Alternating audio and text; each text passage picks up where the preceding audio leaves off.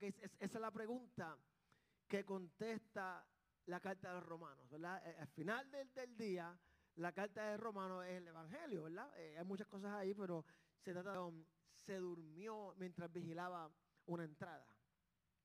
A su lado se durmió. Aparentemente es historia real, ¿ok? Dije aparentemente que, como dice la Comay, no estoy seguro, pero lo leí en algún lugar. Usted no sabe quién es la Comay, seguro. Se durmió una puerta de la ciudad y entraron, el enemigo entró, atacó y, y hubieron muerte y todo lo demás. Entonces Napoleón decidió aquí, eh, matar a este hombre, ¿verdad? Llevarlo al, al- al paredón y matarlo. En antes no era juicio como ahora. Entonces la madre de este soldado eh, pidió ver a Napoleón y le, le- le permitieron verlo y ella le dice a Napoleón, ella le pide a Napoleón que no lo matara, que tuviera misericordia de él. Napoleón le dijo que su hijo no merecía misericordia. Y ella le contestó que si él se lo mereciera, no fuera misericordia. La misericordia es algo que usted no se merece. La misericordia es algo que yo no me merezco. Ella le dijo, si se lo mereciera, no fuera misericordia. Dios, nos da el Dios no nos da el castigo que realmente merecemos y esa es su misericordia. Él no nos da el castigo que realmente merecemos. Dios sí nos da lo que no merecemos, que es su gracia. La gracia de Dios es dar todas las riquezas del cielo a aquellos que merecen todos los horrores del infierno.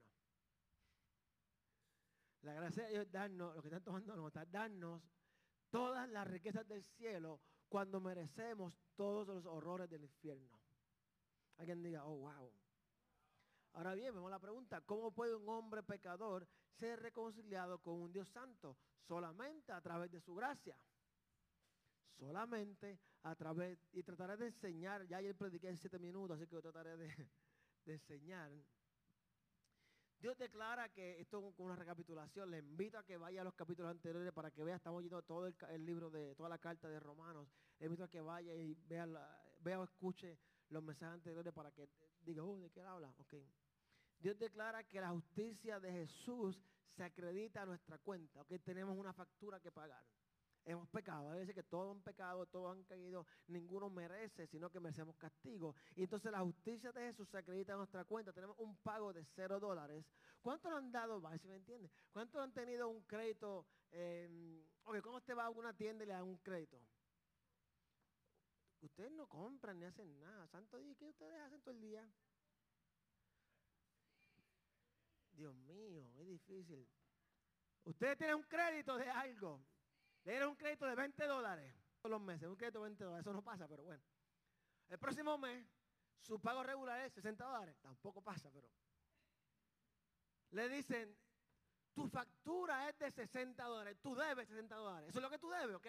Dice, pero se te está acreditando 20 dólares. O sea que lo que tienes que pagar es 40. Ah, ok.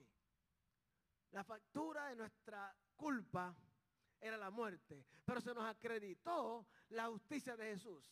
La factura existe y la factura fue paga. Muchas veces no no nos damos cuenta de que realmente se pagó el precio de nuestros pecados. Eso no es un cuento de vieja ni, ni que más que tabaco, esto es realidad. El pago de nuestros pecados era muerte y fue pagado. Es un acto de una sola vez por el cual se nos da la posición correcta ante Dios. Esto es de una sola vez.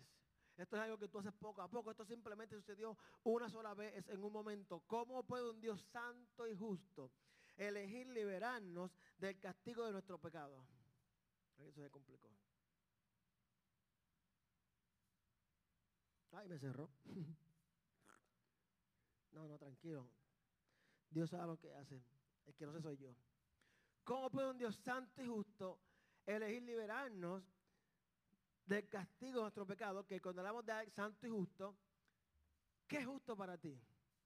Al pan, pan, el vino, vino. Ojo por ojo, diente por diente. Igual, es justo, es la justicia. ¿Cómo puede un Dios justo liberarnos de lo que nos merecemos? Que alguien le roba a usted la casa. Pero los otros días, Le dieron con el carro y después atropellaron. Pero no murió. Tuve que ir al veterinario y fueron 200 dólares. La persona es una vecina. Yo la vi cuando pasó. Yo estaba allí. Y como Dios. Al otro día fue que pude hablar con ella. Después que todavía ve que Dios nos protege, ¿verdad? Pues hablamos con ella y le di la factura del, del hospital, del veterinario, 200 dólares. 215 dólares. Ella me dijo que no se dio cuenta que no se dio cuenta que atropelló a mi perro de 72 libras. ¿Cuánto ha pisado una lata Coca-Cola? Con su carro. ¿Cuánto ha pisado una lata? ustedes no guían carro tampoco. Diablo, qué aburridos ustedes son, mano. Señor, llévatelo, porque ¿qué, ¿qué, están haciendo aquí? Jesus. Gente, disfrútense en la vida, ¿sabes? La vida es hermosa. Dios nos ha dado un mundo hermoso. Si no sabe hacer con su vida, invíteme a pasear. Yo le digo a dónde ir. Usted me paga y yo lo llevo, vamos. Sí, vamos, yo le digo, usted me paga y yo le digo, vamos hasta la playa y disfrutamos, ¿ok? No me paga usted y soy guía turístico. ¿Cuántos de ustedes han pisado una lata de Coca-Cola de Pepsi con su carro? Una lata, algo así. ¿Usted ha sentido esto así de pequeño? ¿Verdad que sí? Ok, mi perro pesa 72 libras. Y me dijo que no, que no lo sintió, no se dio cuenta. En el momento en que eso pasó, está escribiendo este mensaje. se merece que me pague. Este es un crimen. Es un crimen. Literalmente la policía se la lleva arrestada. Es como darle al carro, que perro en Florida es una propiedad. Es como darle a mi carro y irse. Es lo mismo. Se merece la cárcel. Y el Señor me dice, ¿qué es lo que tocaba de escribir ayer? Eh, de, que si se lo mereciera no fuera misericordia. Y yo, santo, Dios, qué rápido. Y dice, oye, qué rápido corta para acá, pero para allá no corta tan rápido. Sí, que es navaja de doble filo, ¿verdad? Yo, ¿para Le dije, papá, para acá corta las millas, para allá no corta tan rápido, pero bueno. Y le dije, señora, mire, si yo no, vamos a la casa, mi esposa, que yo, Dios no ha trabajado conmigo tanto. Le digo, dile esto. Mi esposa le dijo, si le parece bien, pague esto o ayúdenos con algo. Nos dio 100 dólares a fin de cuentas. Pero el punto es que ella se merecía ir a la cárcel. Se merecía ser arrestada. Se merecía que me pagara el bill y mis penas. Cuatro horas en el hospital hasta las 12 de la noche. En el dichoso carro que como hay COVID no te dejan entrar. Y mi perro ya adentro metido. Y yo ya casi sabía qué le pasaba al perro. Debía. Pero yo no soy justo. Si Dios eligiera por capricho, ¿sabe? por simplemente porque les dio liberarnos, entonces Dios no sería justo. Yo decidí, porque Dios me, dio convicción, pero yo soy injusto, yo todavía pienso que debe pagarme. Pero lo dejé así. Dios es justo. Así que si Dios decidiera por puro capricho perdonar nuestros pecados, Él no fuera justo, fuera un Dios injusto. Porque entonces a unos sí les perdona y a otros no. Espero que me siga. Le prometo que va a llegar a algo muy interesante. ¿Ok? Si se mantiene al tanto. Romanos 3, capítulo 26. Ahora voy a empezar a predicar. Romanos 3, 26. Pero en el tiempo presente ha ofrecido a Jesucristo para manifestar su gracia. De este modo Dios es justo y a la vez el que justifica a los que tienen fe en Jesús. Versículo 26 nos dice que Dios es justo. ¿Verdad que sí lo dijo? Dios es justo. Dice que la pena, la pena del pecado tiene que ser paga, pero nosotros no tenemos que pagarlo. ¿Ok? Dice que la pena del pecado tiene que ser paga. Dice Dios es justo pero no justifica, pero nosotros tenemos que pagarlo. Fue pago por Jesús. ¿Estás entendiendo esto? Ok, quítese de la mente de que esto de que decimos que murió por nuestros pecados, que, es como que un cuento. O sea, no, no, no es un cuento, es una realidad. Eh, eh, nos merecíamos la muerte, hay que pagar la factura a través del sacrificio de Jesús. Así que la pregunta que sigue es, ¿cómo puede Dios ofrecernos su gracia? Versículo 24 pero por su gracia, lo hablamos hace dos semanas atrás, pero por su gracia son justificados gratuitamente eh, mediante la redención que Cristo Jesús efectuó, que vino por medio de Cristo Jesús. Necesitamos entender la palabra redención. Yo tengo una. Necesitamos entender la palabra redención. La palabra literalmente significa volver a comprar en el mercado de esclavos.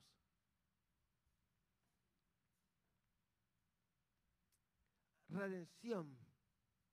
La palabra redención que se usa en la Biblia, lo que significa es volver a comprar en el mercado de esclavos. Fuimos comprados en el mercado de esclavos. Cuando fuimos redimidos, fuimos comprados en el mercado de esclavos. La imagen es un esclavo que se vende en subasta. Un esclavo no puede hacer nada para liberarse. El esclavo necesita que un amo lo compre y ese amo generosamente lo haga libre. Hablamos de la esclavitud de los negros. José fue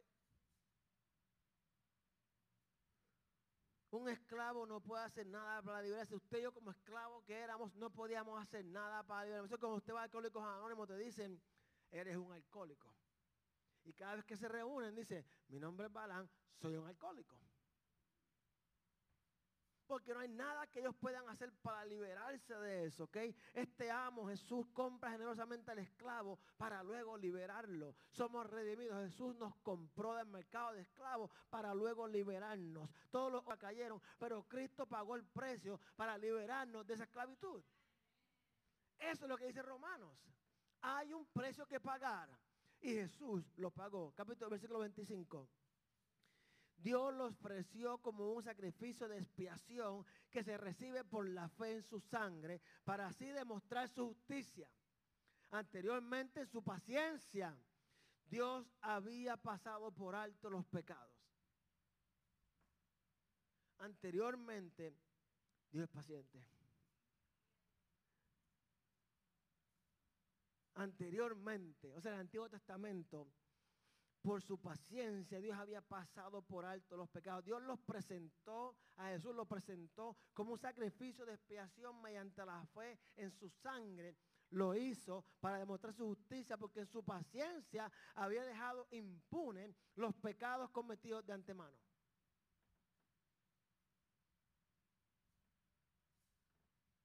Hasta hoy, le voy a decir esto y no se, no alarme, hasta hoy está siendo paciente con nosotros. Cuando llega a ser. ¿Qué quiere decir con esto? Salvo siempre salvo, mentira del diablo. Salvo siempre salvo, mentira del diablo. La Biblia dice que cree que está salvo, vele que no caiga. Okay. Lo hizo para demostrar su justicia en el tiempo prefe en Jesús. Ahora bien, la única forma en que podíamos ser rescatados del poder, la pena del pecado, era hacer un sacrificio perfecto. Le he dicho muchas veces que para toda madre y todo padre, su hijo es el más hermoso. Aunque parezca un monchichi, es el más lindo del mundo. Aunque parezca estos pollillos, es el más lindo del mundo. O sea, para mí, mis hijos, especialmente los que se parecen a mí, los dos. Son hermosísimos, pues ustedes qué feo. Pero para mí es el más lindo. Sin embargo, no importa cuán lindo pueda ser lo que yo tenga, no podemos tener un sacrificio perfecto.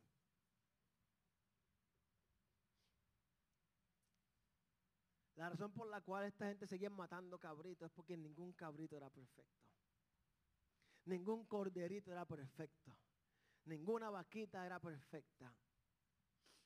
Jesucristo es el sacrificio perfecto. Jesucristo es el, único cordero que podía pagar el precio, que podía, puede y podrá siempre por la eternidad pagar el precio del pecado. El único perfecto para cumplir con todos los requisitos de la ley y de Dios es Jesucristo. Segunda de Corintios 5:21 para, para los de otras religiones que no entienden esto. Al que no cometió pecado alguno, por nosotros Dios lo trató como pecador, para que en él recibiéramos la justicia de Dios. Es sencillo, iglesia. Al que era perfecto, que no tenía pecado, Dios lo trató como pecador. Hay gente que se lo hizo pecado. Hay versiones que traducen así, no lo hizo pecado, sino que lo trató como pecador. Jesús es el sacrificio perfecto. Él es, diga conmigo, Él es el sacrificio perfecto. Lo que recibieron eh, salvación, diga ahora. Él es el sacrificio perfecto. Ok, luego el servicio oramos para que se arrepientan y acepta el Señor otra vez, ok. Él es el que satisface la condena de nuestros pecados. Ah, eso no tenía que repetirlo, pero. El sacrificio necesario para pagar por nuestros pecados fue la muerte de Jesús. Eso de muchas formas para que no entienda. El sacrificio de su sangre cuando fue crucificado en la cruz. Dios no fue injusto al declararnos justos. Cuando usted dice salvo, siempre salvo, significa que lo que Jesús hizo fue una pérdida de tiempo, lo cual haría a Dios un Dios injusto. Pastor, mire cómo viven. Tranquilo, Dios es justo. ¿Por qué el malo todo le sale bien? Dios es justo. No le gustó eso. ahora por diarrea porque me hizo esto. No, Dios es justo. No, si se arrepiente y pagó el precio por Jesús. Y ese es el Evangelio. No solamente los, los judíos que estaban en Roma, sino los gentiles que estaban en Roma. Dios no fue injusto al declararnos justos. Mucha gente dice, tengo un pastor amigo, creo que he contado esto anteriormente, que su papá fue un alcohólico, llegaba a la casa a darle golpes a él y a su mamá. Y cuando él tenía como 13, 14 años, la mamá se escapó de la casa, se fue a otro, a otro país, a Estados Unidos, acá a Estados Unidos. Él, crece en el ministerio, se convierte en pastor y le notifican, tu papá está... Nunca ha tenido relación con su papá. ¿Sabe quién es su papá? Obviamente. Pero nunca ha tenido relación, nunca le dicen, tu papá está muriendo de cáncer. Va a visitarlo el hombre como pastor. Mm. Voy para allá a orar por él, a que vean. Y Ávila lo hizo, yo también puedo hacerlo. Y puedo pedirle que lo perdonen. Y cuando llega allí, dice, oh no, él, está, él es salvo. Hace dos años atrás le dio su vida al Señor. Cuando le declararon cáncer, le entró su vida al Señor. Él es salvo. Y el hombre, pastor, se ofendió con Dios. Ah, tú eres un Dios. Mira cómo trató a mí mi mamá, nunca nos atendió. Tú eres un Dios injusto. Se le olvidó que Dios sí es justo. Y que esa pena, de, ese perdón de la pena del pecado no es solamente para ti, para mí, sino para todo aquel que en cualquier momento ponga su fe en Jesús. Puede ser en el hecho de la muerte. No esperes eso. Gente que dice, estoy muy joven para eso. ¿Qué tal si no te levantas en la mañana? Así que arrepiéntase. Yo no creo en meterle miedo a la gente para que vayan para el cielo, pero hey, si funciona el miedo, ¡buh! ¡Qué susto! Se va para el infierno, ¿ok? El sacrificio de Jesús pagó nuestro castigo, capítulo versículo 25. Dios lo ofreció como un sacrificio de expiación que se recibe por la fe en su sangre. 25. 25. Para así demostrar su justicia. Hay dos ahí atrás, ninguno puede dar el botón. Para demostrar otra su justicia. Anteriormente, en su paciencia, Dios había pasado por altos pecados. Dios aún tiene paciencia con nosotros. Cuando Dios eliminó el diluvio, cuando Abraham hizo la fogatita, cuando hizo el sacrificio, ¿qué dijo Dios? Más nunca eliminaré al hombre. ¿Por qué? Porque de que nace aman la maldad. Y Pablo dijo, somos malos, en nada bueno en nosotros. ¿Verdad que sí? Hasta el pastor es malo, todos somos malos. Evangelistas, somos malos. Misioneros, somos malos. Monjas, somos malos. Todos somos malos. ¿Qué pasa? Todos somos malos. Esta ración es mala, nuestra canalidad es mala. Necesitamos entender que Jesús necesitaba morir para poder pagar el castigo de todos los hombres. Pedro no entendía eso. Judas no entendía eso. Muchos cristianos hoy en día no entendían eso. Y se creen que porque llevan tantos años, ¿cómo va a ser que tú prediques si tú nunca quieres la guagua? Se me dijeron a mí. Yo digo, hermana, aprende a coger fast track. Oh, tienes que aprender, tienes que empezar a poner silla, hermano. Después que ponga silla, pues tienes que llevar la guagua a la iglesia. Después tiene que ser maestro bíblico, porque así es que Dios lo hizo conmigo. ¿Acaso tú eres el estándar de Dios? Eso mensaje para otro día. No había, no hay ni habrá alguna otra forma de pagar el castigo de la humanidad. Ya está pago. Jesús necesitaba morir para poder pagar el castigo de todos los hombres. A lo largo del Antiguo Testamento se sacrificaron animales. Le mencioné esto hace dos. Se sacrificaron animales, pero estos sacrificios nunca quitaron el pecado. Prueba de esto. Job decía, en ese tiempo no había como ahora, era todo orgánico y más barato. Se tomaba un café rico y decía, déjame matar un cabrito por si acaso mis hijos están pecando. La, la Biblia me inventé yo. Por si acaso están pecando. ¿Sabes lo que es? Todos los días tener que levantarte después de un café, porque sin café no puedo hacerlo, se acabó. Por si acaso, e, e, e, estos sacrificios no mataban el pecado, sino que los cubrían por un tiempo. Diga conmigo, el tiempo ya pasó. El sacrificio perfecto ya se hizo. Hebreos 10.4 dice que es imposible, es imposible que la sangre de los toros, de los machos cabríos, quite los pecados. Es imposible que con el sacrificio que tú hagas quite tu pecado. Es imposible que cualquier diezmo que tú des quite los pecados. Es imposible que tu asistencia a la iglesia quite los pecados. Es imposible que usted ya pastor a comer y Dios le pide sus pecados. Dios está hablando a alguien hoy. Hermano, es imposible que usted hagamos algo para ganarnos el perdón de Dios. No lo merece, simplemente los cubrían hasta el día en que Jesús vendría y de una vez y por todas se ocuparía de los pecados de la humanidad. ¿Por qué se rasgó el velo? Porque al estar hecho sacrificio perfecto, ya no hace falta más sacrificio, no hace falta más tabernáculo. Ayer habían 10 iglesias aquí reunidas, todas hispanas. 118 adultos, 118 adultos, 10 iglesias hispanas, adorando a Dios. Me llaman al frente y yo, que yo no quiero ni ir para el frente. Yo déjame aquí tranquilo disfrutándome de esto como, como una persona normal. Yo no creo que tienen que haber más iglesias. Yo creo que debe haber más cristianos. ¿Para qué más iglesias? dígame, ¿para qué? Es mami, que me pongan a hacer otra cosa. ¿Para qué más iglesias? No hace falta más sacerdote, no hace falta más.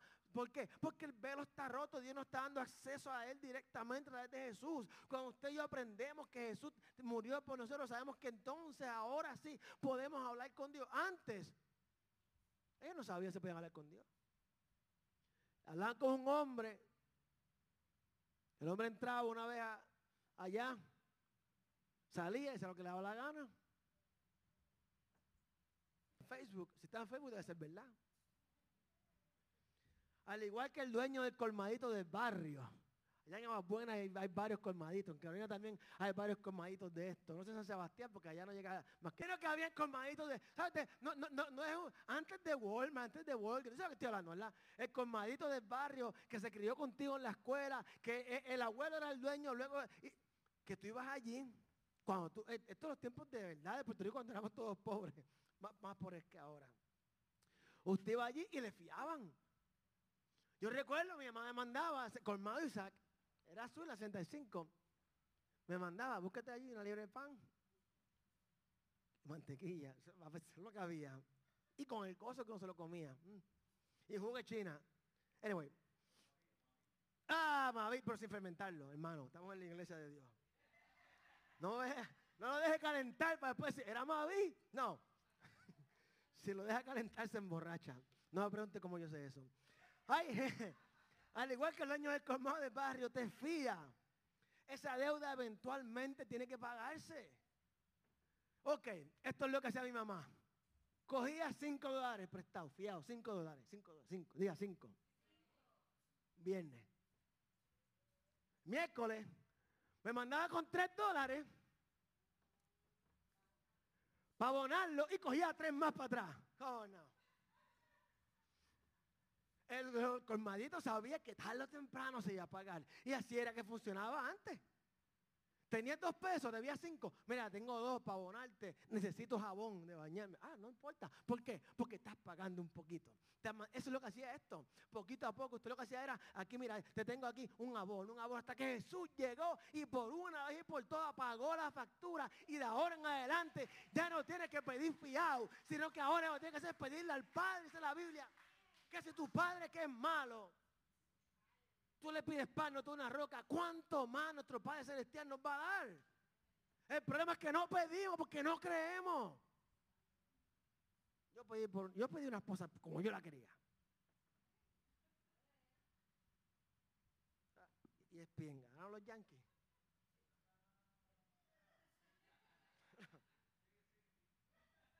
No, no, no. Yo pedí un carro como yo lo quería. Una casa como yo la quería. Vinieron otras cosas, vinieron otras chicas y yo. No me parece lo que estoy pidiendo. Ahí está, llegó. Última de la paga del diablo. ¿A quién le ha dicho eso? Pero lo hemos escuchado, ¿verdad que sí? Y que me cogen fiado y fiado y fiado y fiado. Mire, hermano, cuando usted hace eso, deja a sus hijos embrollados. ¿Sabía eso? La última de pagar el dinero. No, no, no, no, no, no, no. Usted debe la casa. Cuando se muere, o se, o se paga lo que se debe a la casa o se la lleva al banco. ¿Sí o no? La factura hay que pagarla aunque usted esté muerto. No, tiene la, paga el diablo, viven como locos. Coge fiado, te vas a quiebra, olvídate. Eso, eso, la última la paga. Eh, sí, vivimos así, cristianos, vivimos así, dale por ir para abajo. Y entonces tus herederos tienen que pagarla. Hoy en día nuestros herederos están viviendo eh, las decisiones que nosotros tomamos en el pasado.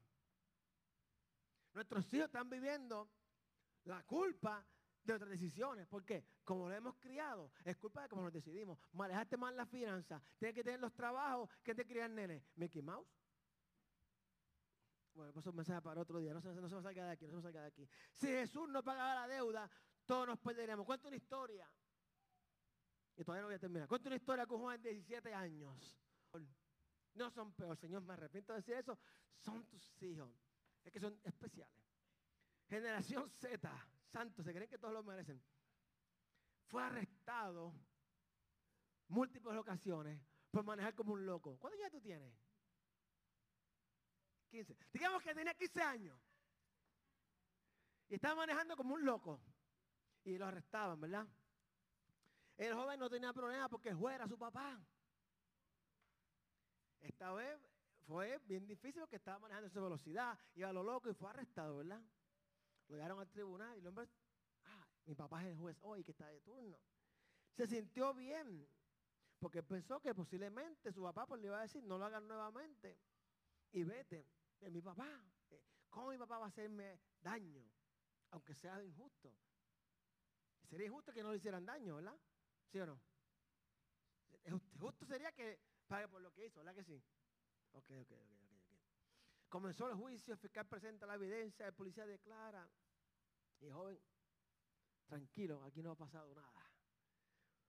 Se acaba el juicio, el juez da el veredicto y le dice, joven, su forma de conducir imprudente y irresponsablemente ha puesto en peligro a la gente de nuestra comunidad. En consecuencia, se debe hacer justicia le dijo, pagarás dos mil dólares de multa o cumplirás seis meses en cárcel.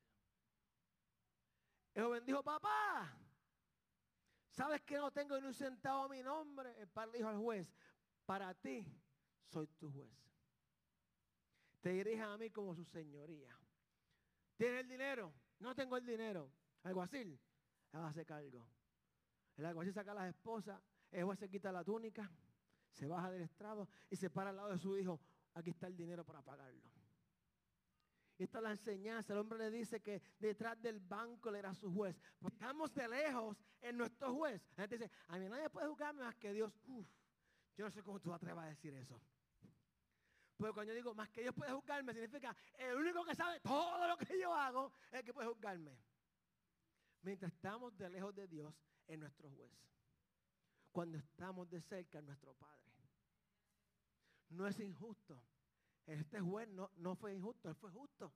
Él dijo, tienes que cumplir con la condena como juez. Como padre dijo, yo la voy a pagar. Está bonito eso, ¿verdad? Denme un aplauso, por favor. No, no, Ese es el cuadro que Pablo nos pinta. Pablo dice que Dios es justo y la pena del pecado es paga. Dice que también Dios es justificador. Dice que pagando la pena del sacrificio de su único hijo. Y eso lleva a Pablo a la conclusión. Romanos 3, capítulo, versículos 27 y 28. ¿Dónde pues está la jactancia? Queda excluida. No te des piedra en el pecho. Está excluido. ¿Por cuál principio? ¿Por cuál razón? ¿Por el, por el de la obediencia de la ley? No. Sino por el de la fe.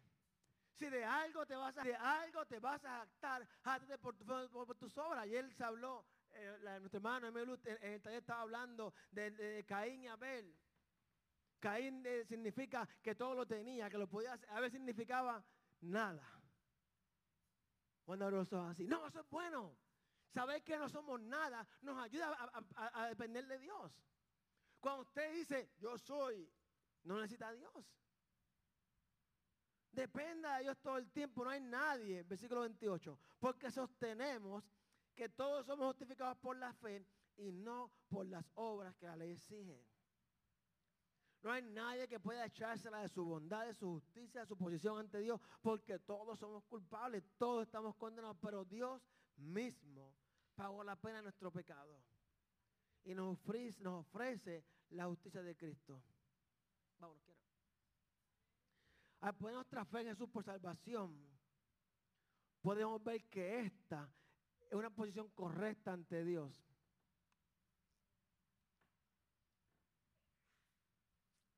Cuando ponemos nuestra fe en Jesús, vemos que la posición correcta ante Dios es demostrada consistentemente. Por eso le digo, salvo siempre salvo no existe. Nuestra posición, nuestra convicción con Jesús por salvación es demostrada consistentemente. Esta es la intención de la ley del Antiguo Testamento era mostrar nuestra necesidad diaria de salvación. Todos los días pecamos. ¿Y la que sí? Todos los días pecamos. La ley nos enseñaba que todos los días, diga, no es para el domingo en la mañana. Ahora diga como que lo cree. No es para el domingo en la mañana. Es continua.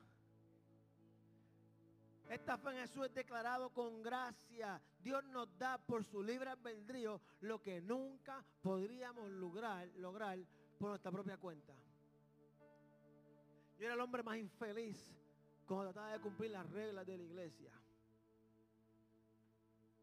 Infeliz, infeliz, súper infeliz.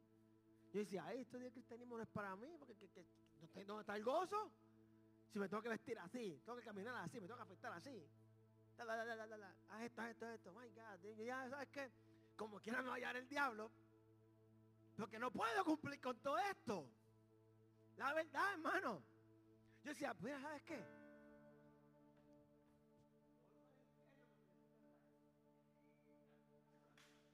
Eso es lo que yo pensaba haciendo en la iglesia. ¿Por qué? Porque hermano, cuando te dicen así, así, así, y te bombardean con reglas, reglas, reglas, tú te das cuenta que no puedes cumplirla. Y ¿sabes qué? El hermano Abraham Velázquez estudió conmigo en la escuela, dormía todos los días, todas las noches, dormía en los, bancos, en los pisos, el papá era evangelista. ¿Qué él dijo? Todo lo que yo escuchaba era que te lleva el diablo. Y cuando se dije, pues que me lleve con gusto. Porque todo lo que se predica cuando te están diciendo tienes que hacerlo así, así, así, así, así, así, usted nunca se va a sentir salvo. Siempre está condenado. Pues entonces,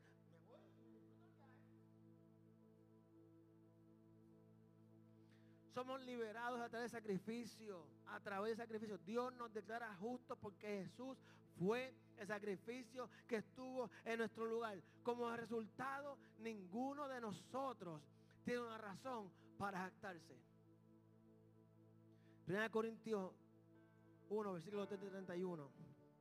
Pero gracias a Él, usted diga nosotros, estamos unidos a Cristo. A quien vamos a leer esto en primera persona. Yo, anda, aprendí con la escuela. ¿Podemos leerlo en primera persona? En plural, primera persona. No saben lo que es.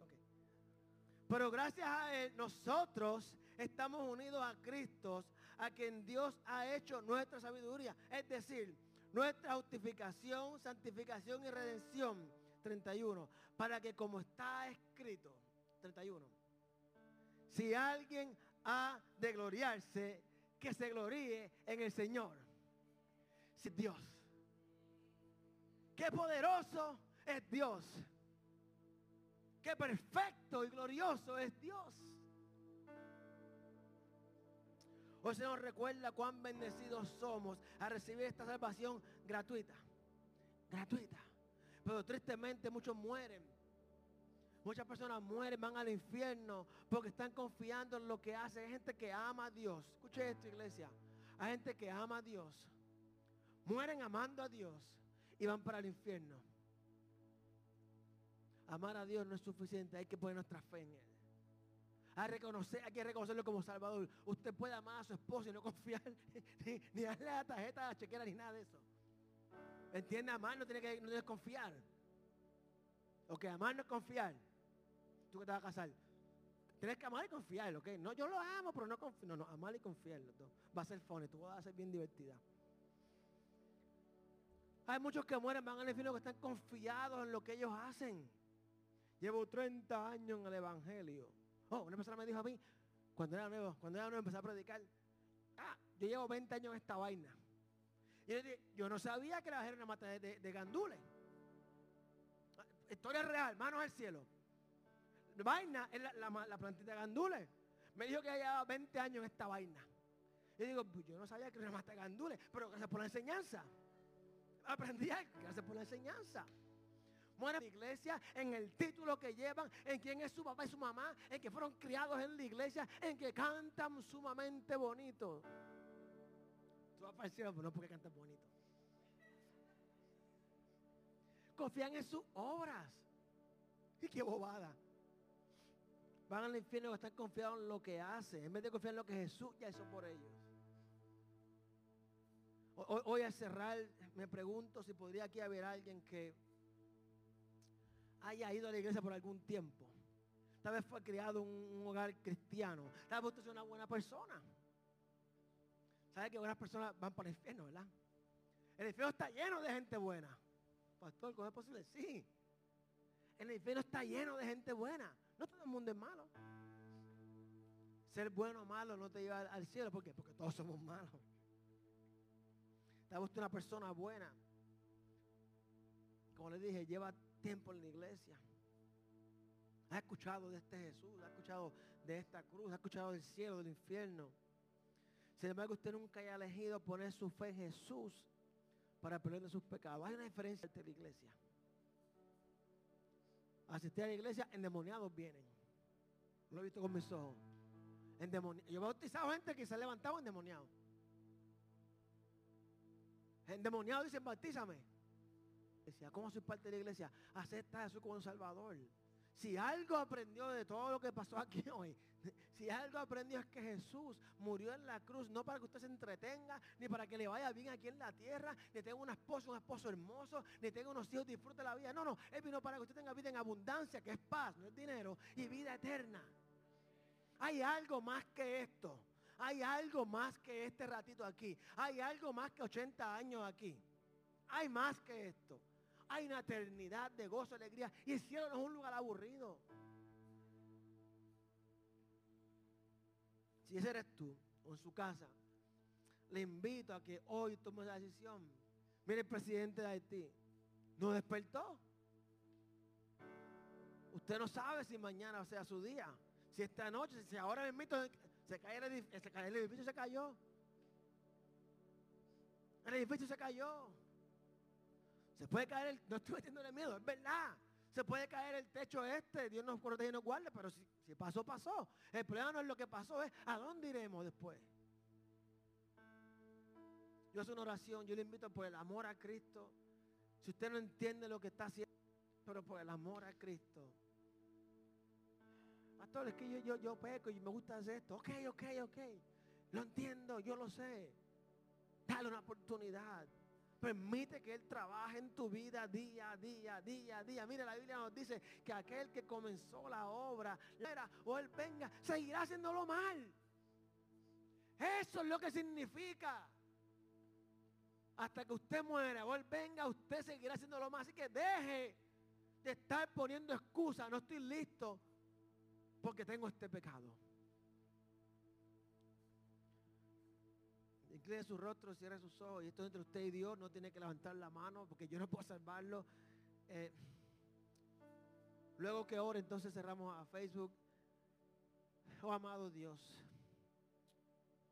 realmente yo necesito un Salvador.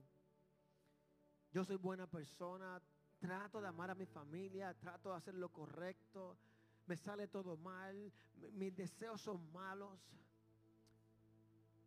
Pero aún así yo hoy entiendo que tú me amas. Que tú sí me amas. que tú sabes lo que soy, quién soy, aún así me amas. Padre, yo reconozco que Jesús, Jesucristo es tu Hijo. Reconozco y acepto que fue en la cruz, se entregó en la cruz, murió en la cruz, derramó sangre en la cruz para el perdón de mis pecados. Hoy yo contento acepto el pago de la factura de de mi muerte, Dios. Yo acepto que tú a través de tu Hijo pagas el precio de mi condena. Yo acepto el perdón de mis pecados y te pido, Padre, que tu espíritu hermoso se abandone, se, aparte de mí, Dios. Ayúdame en este caminar que se llama vida, Padre. En nombre de Jesús, amén. Usted que está en su casa, Dios le bendiga.